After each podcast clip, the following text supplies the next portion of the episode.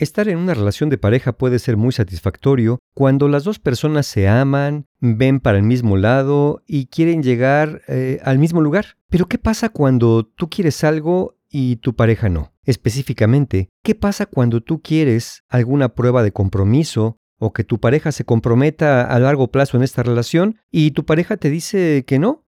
Por ejemplo, a lo mejor tú quieres casarte, a lo mejor tú quieres que ya vivan juntos, pero tu pareja mm, como que pone ciertas trabas, como que te dice que no cree en el matrimonio, que ya tuvo experiencias pasadas que le dijeron que no vuelva a casarse, o simplemente no le gusta esto de comprometerse, que así es también y que lo mejor es dejar que la relación fluya.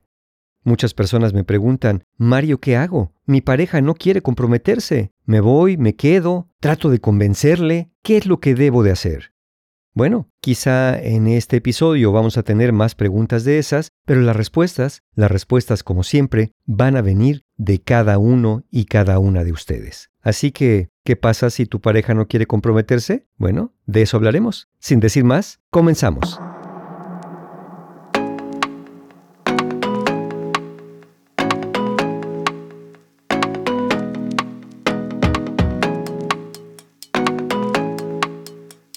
¿Qué tal? ¿Cómo están? Soy Mario Guerra y les quiero dar la bienvenida a este mi podcast en la voz de Mario Guerra.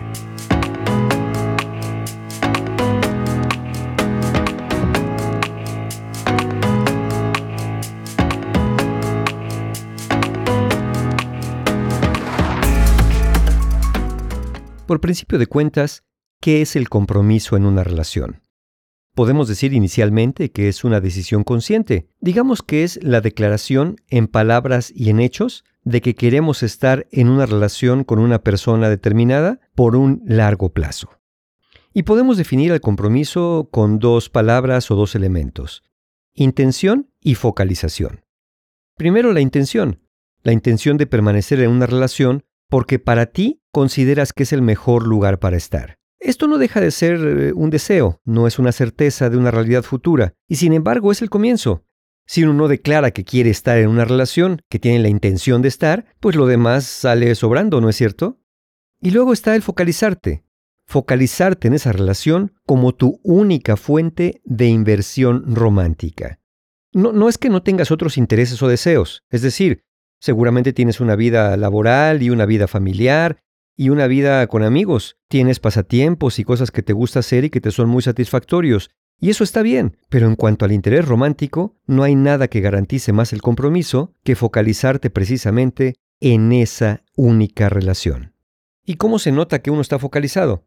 Bueno, con los correspondientes actos románticos que hagan saber a la pareja que aún se sigue queriendo estar en esa relación. Es decir, esto que llamamos los detalles los cotidianos, el decirte que te amo, el darte un beso sin razón aparente, el tomarnos de la mano si así lo hemos acostumbrado, seguir manifestando con detalles, con palabras, con actos, que siga habiendo interés, no solamente que te sigo queriendo, sino de alguna manera que me sigues interesando, que para mí la inversión en esta relación es de lo más importante e incluso que me sigues pareciendo una persona atractiva y que me prende en todos los sentidos.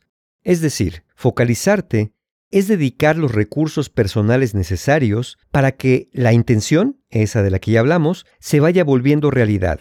Las relaciones necesitan mantenimiento y el resultado, bueno, todos lo sabemos, no llega sin un proceso. Todos entendemos perfectamente que en nuestra cultura, pues eh, estamos esperando una declaración o un rito de paso, es decir, que la persona que está comprometida con nosotros nos diga, por ejemplo, que quiere casarse, eh, que pida nuestra mano, ¿no? En esos rituales sociales familiares que, que creo que todavía se hacen en algunos contextos. Eh, en fin, o como dije, el rito de paso, la boda, el vivir juntos, cualquier ritual que marque la entrada a otro nivel de relación para declarar que estamos comprometidos. Pero ¿qué pasa si queriendo tú esos ritos, esos marcadores, como el anillo de compromiso, la boda o la vida juntos, tu pareja no la quiere. De pronto parece ser que sin esos marcadores estaríamos arriesgándonos a que esa relación no fuera seria, ¿no es cierto?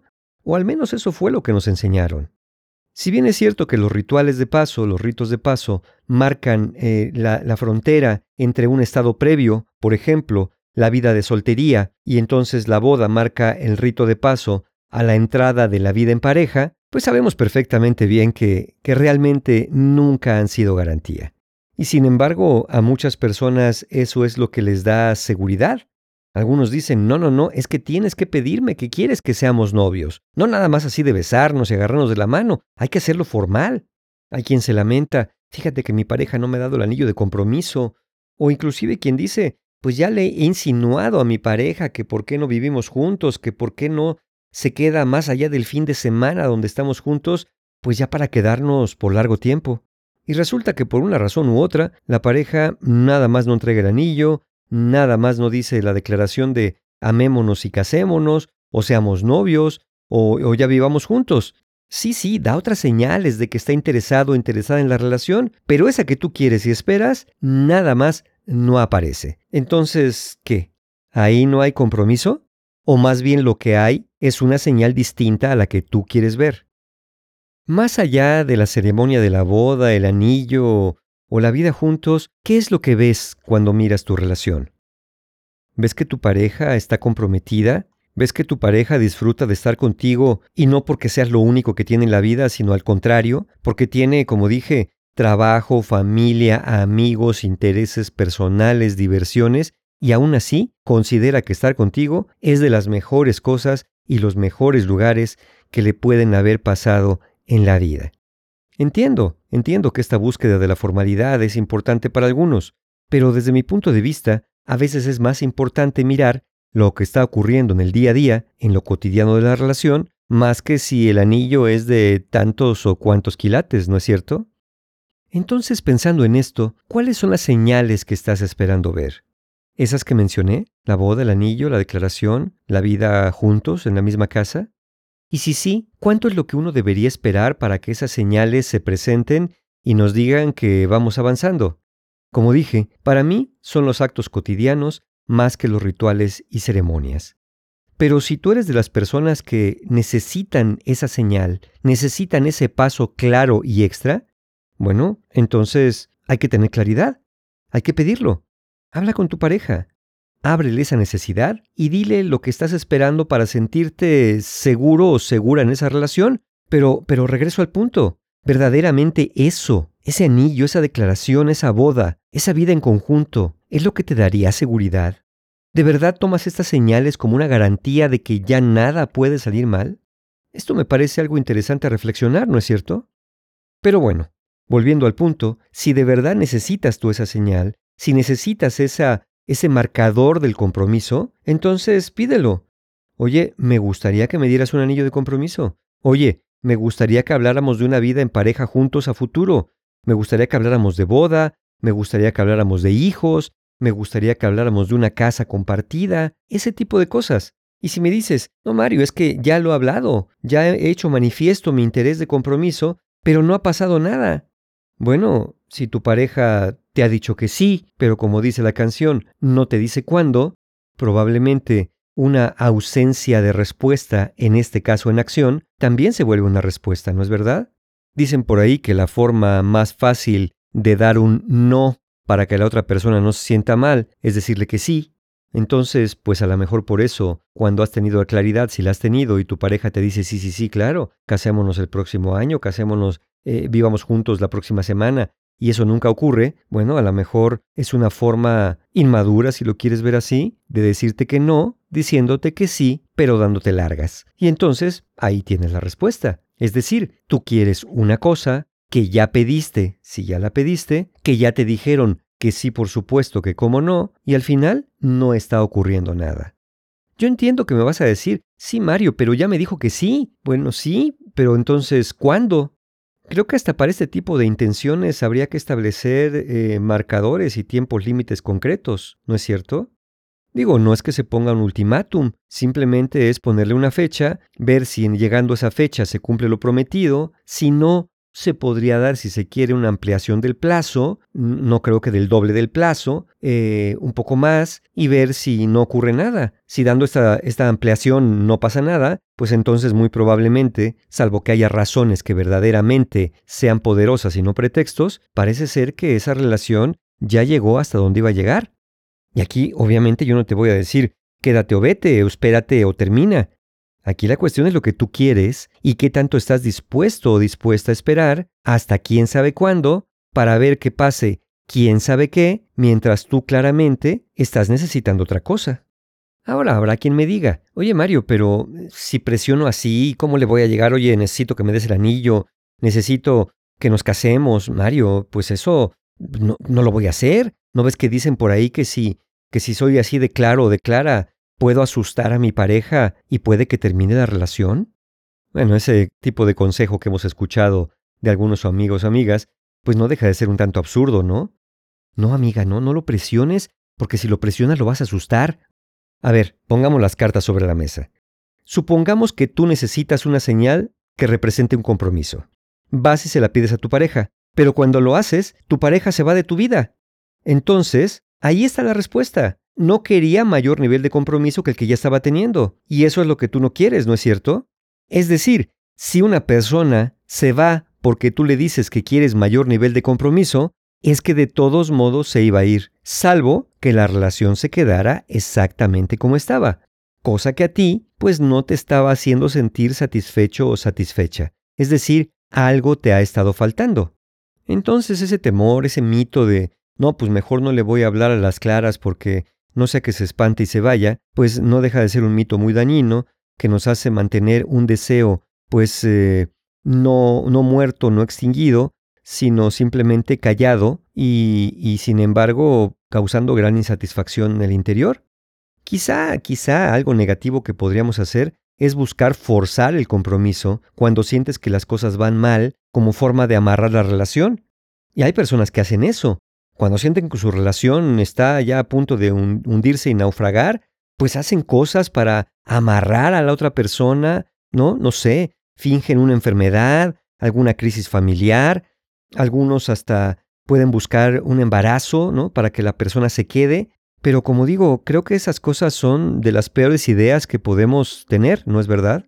Porque mira, esto de buscar amarrar la relación cuando las cosas van mal es absurdo porque, a ver, si las cosas estuvieran bien, pues ¿para qué necesitas señales? ¿Para qué necesitas amarrar o forzar nada? Pero si las cosas van mal, ¿para qué quieres estar más adentro?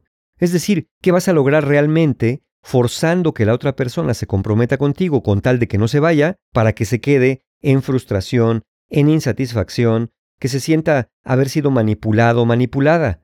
Sí, sí, me dirás, bueno, no, Mario, pues yo hice lo que tenía que hacer, pero la otra persona decidió quedarse.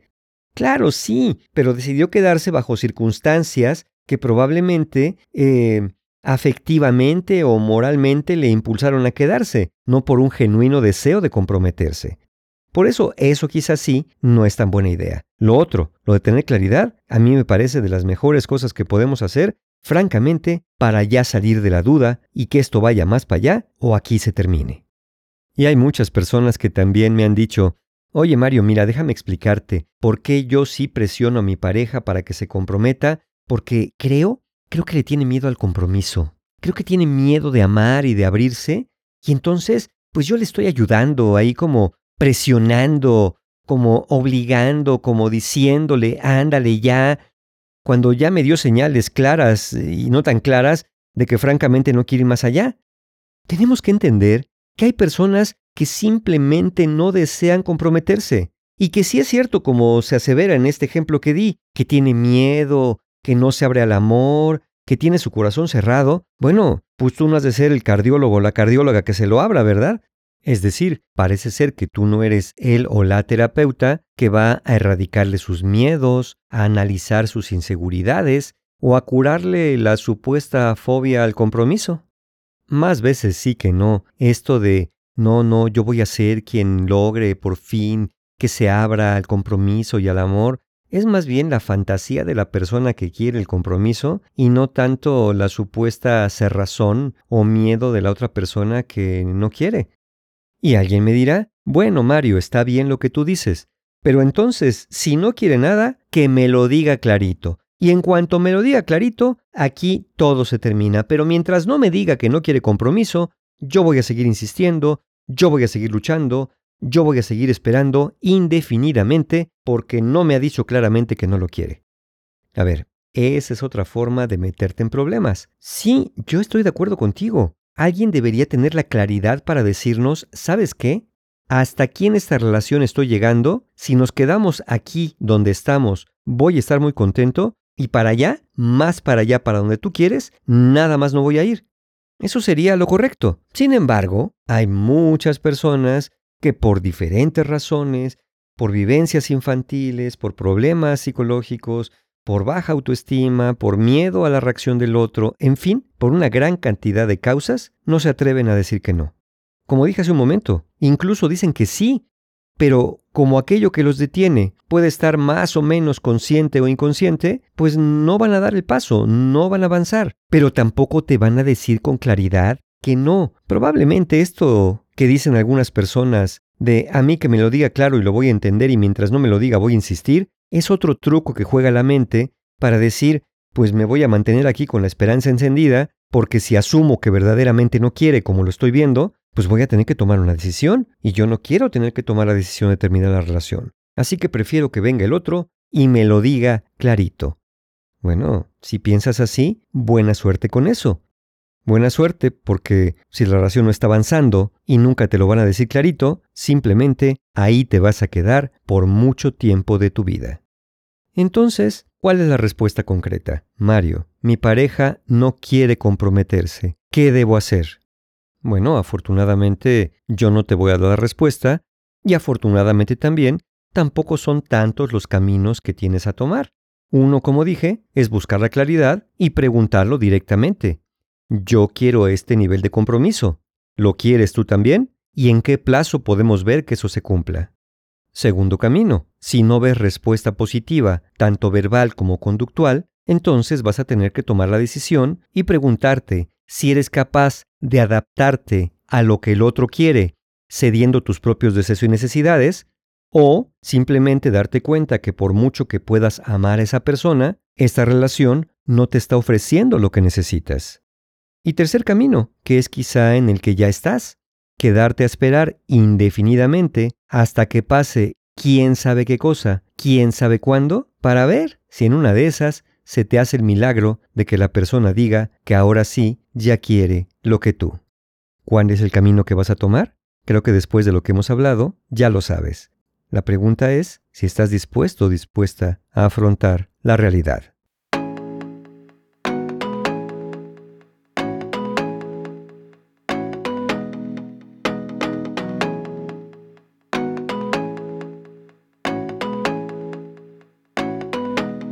Querer comprometerse o no en una relación no está ni bien ni mal, es una decisión muy personal, que cada uno debe tomar desde la libertad y con la claridad de lo que verdaderamente quiere. Pero hay que reconocer que el compromiso no es una garantía. Aunque alguien te jure que te amará para siempre, hay muchas cosas que pueden cambiar. Entonces probablemente, lejos de esperar esa señal que puede que estés esperando, creo que puede ser más sabio invertir el tiempo en darle mantenimiento, cuidado y cariño a una relación donde ambos queramos estar.